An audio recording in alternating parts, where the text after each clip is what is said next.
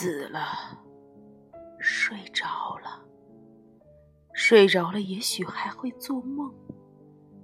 嗯，阻碍就在这儿，因为当我们摆脱了这一具腐朽的皮囊以后，在那死的睡眠里，究竟将要做些什么梦？那不能不使我们踌躇顾虑。人们甘心久困于患难之中，也就是为了这个缘故。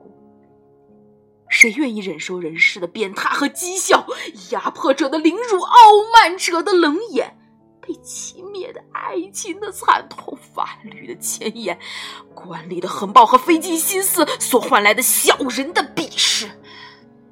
要是他只用一柄小小的刀子。就可以清算他自己的一生。谁愿意负着这样的重担，在繁劳的生命的压迫下生饮流汗？倘不是因为惧怕不可知的死后，惧怕那从来不曾有一个旅人回来过的神秘之国，是他迷惑了我们的意志，使我们宁愿忍受目前的。者不敢向我们所不知道的痛苦飞去。